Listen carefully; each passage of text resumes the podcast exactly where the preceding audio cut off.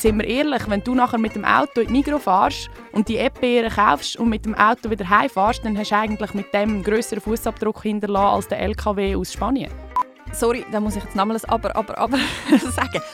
Das steht dir ja frei, dass du sagst, nein, ich verzichte darauf.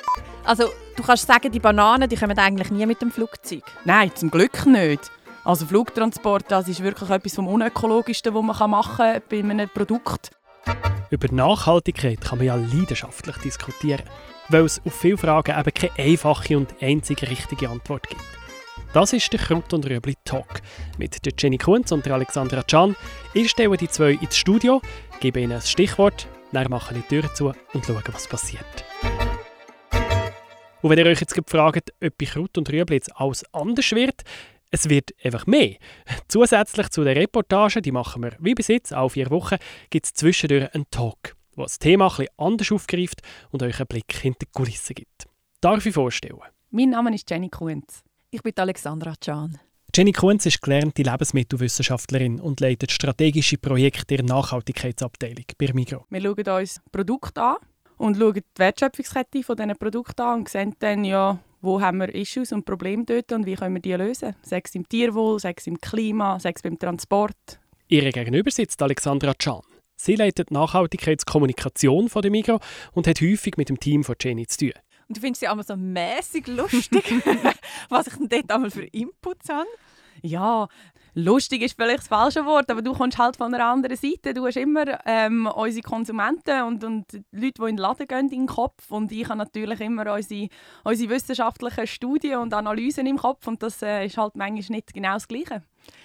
Und es hat aber niemand eigentlich nicht recht. Und ich glaube, es gibt auch einfach nicht immer eine Universallösung in der Nachhaltigkeit per se. Absolut nicht. Und ich meine, du hast auch einen schweren Stand. Du musst dich mit uns Wissenschaftlern auseinandersetzen und so gegen Ökobilanzen anzukämpfen, ist manchmal vielleicht auch nicht so einfach. Nein, einfach ist es nicht, aber spannend zum Zuhören.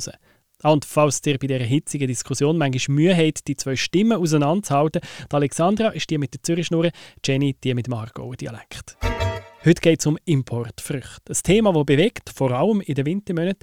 Und letztes Jahr hat der Konsumentin geschrieben, dass niemand ernsthaft Erdbeere im Februar brauche. Aber die Migros soll trotzdem in riesigen Mengen verkaufen. Und das mit der Klimadiskussion. Spannend ist dann eine Antwort von jemand anderem, ein weiter in dieser Diskussion, wo sagt, die Erdbeere stört dich, aber die Banane aus Kolumbien ist kein Problem.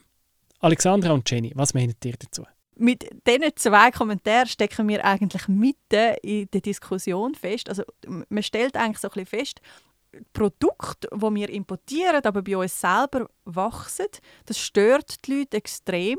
Aber Produkte, die wir halt da nicht haben, das ist eigentlich so ein bisschen in.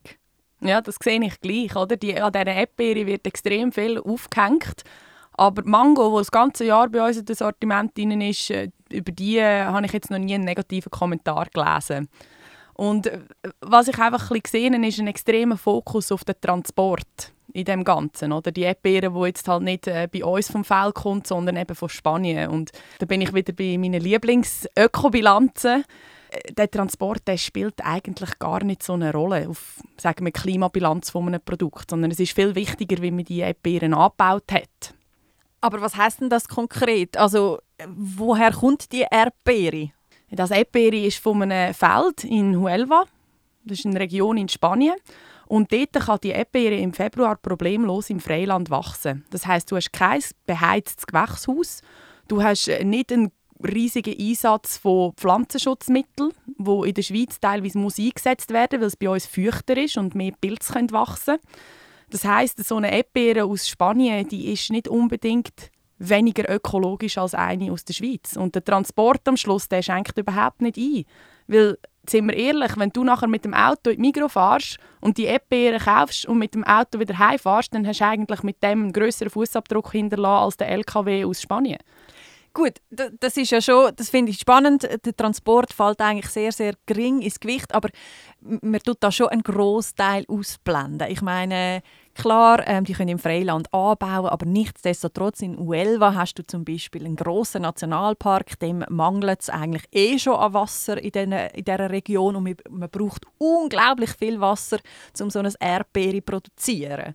Also das lässt man ja dann wie außer Acht. Der Transport ist ja dann auch nur ein Teil von der Begründung. Das stimmt, aber die Erdbeere braucht auch in der Schweiz Wasser. Dort ist einfach die Diskussion, woher kommt das Wasser in Spanien. Und dort ist zum Glück Migro, sagen wir, recht vorbildlich und, und schaut mit diesen Produzenten an, dass das Wasser eben nicht aus dem Nationalpark kommt. Aber also sind wir ehrlich, wir sind nicht perfekt. Ja, aber sorry, da muss ich jetzt nochmals aber, aber, aber sagen. Brauchen wir dann wirklich die Erdbeere im Winter? Wir haben sie ja nachher bei uns in der Schweiz.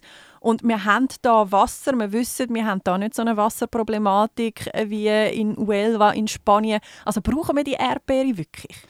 Warum stellst du die Frage bei den Orangen nicht? Die Orangen ist das ganze Jahr durch im Sortiment, die ist aus der genau gleichen Region wie die Erdbeere. Und dort stört es dich nicht, dass die das ganze Jahr im Sortiment ist. 1 zu 0 für dich.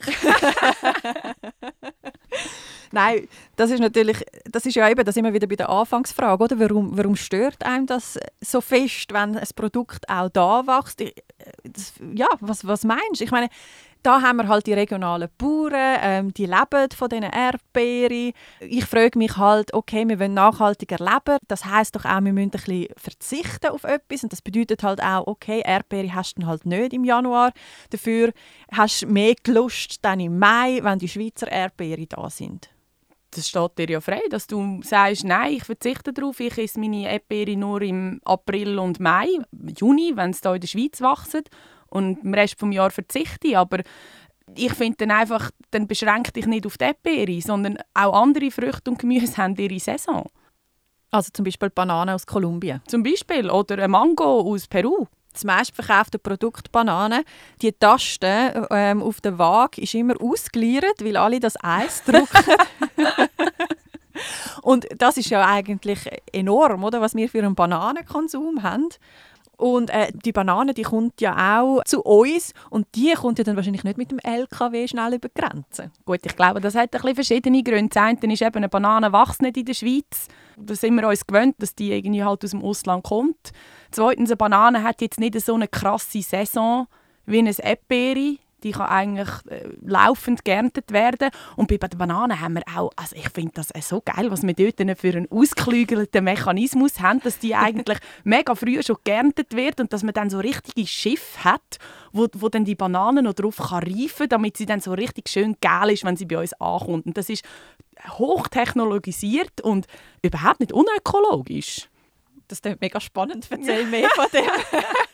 also die werden auf, eigentlich noch grün geerntet ähm, vom Baum und dann reift das auf dem Schiff. Genau, das sind und dann so, so Schiffe, die dann so äh, Sprenkelanlagen drin haben und so super genau temperiert sind, dass die Banane schön kann fertig reifen kann. Das klingt aber überhaupt nicht mehr ökologisch. Du. Perfekte Temperatur auf einem Schiff, Sprenkelanlagen ja, da kenne ich jetzt die Ökobilanz nicht dazu, aber ich glaube, es wäre sicher ökologischer, als wenn die Bananen am Baum fertig reifen und nachher dann innerhalb von einem Tag per Flugzeug müsste in die Schweiz importiert werden. Und zwar ist der Transport mit dem Schiff etwa 20 Mal ökologischer als ein Flugtransport. Das hat erst eine Studie von der ESU Services untersucht. Auch Schiffe, die Bananen transportieren, sind zwar ein bisschen Dreckschleudern und haben noch weitere Einflüsse auf die Umwelt. Im Vergleich stehen sie aber einfach so gut da, weil Flugzeuge halt so wahnsinnig schlecht sind. Unterwegs auf dem Schiff können Bananen reifen, das haben wir gehört. Es gibt aber auch den Prozess, wo die Bananen nicht auf dem Schiff reifen, sondern erst in der Schweiz. In der Schweiz gibt es nämlich Bananenreifereien. Die empfehlen Bananen, wenn sie noch grün sind, und lösen die bei uns reifen, sodass sie dann mit dem perfekten Gel im Laden ankommen. Über die Bananenreifereien wollen wir mehr wissen und wir gehen in so einer vorbei.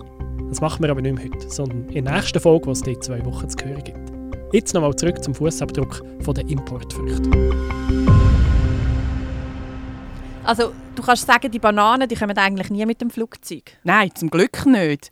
Also Flugtransport, das ist wirklich etwas vom Unökologischsten, was man machen kann bei einem Produkt. Wir deklarieren das in der Migros ja auch. Da sieht man drauf, ob das Produkt geflogen ist, weil je nachdem gibt es Früchte, die, eben, die man nicht kann, unterwegs reifen lassen kann. So eine Mango zum Beispiel, damit die einfach so super süß und saftig ist muss die einfach reif geerntet werden und dann hat man nicht noch mal drei Wochen Zeit, um die auf dem Schiff zu lagern, sondern die muss dann relativ zackig bei uns im Laden sein. Okay, das klingt super. Aber sorry, ich laufe in die Migros rein und habe eben doch auf einigen Produkten gesehen, ich bei Air. Ja, das, das ist heute so. Ich finde es wichtig, dass es ausgezeichnet ist. Dass ich mich eigentlich, wenn ich in den Laden kann, kann entscheiden kann, ich ein geflogenes Produkt kaufen oder nicht. Also ich dürfte den Entscheid treffen. Ja, aber weiß das der Konsument, dass das so einen krassen Impact hat auf die Ökobilanz oder auf den Umweltfußabdruck?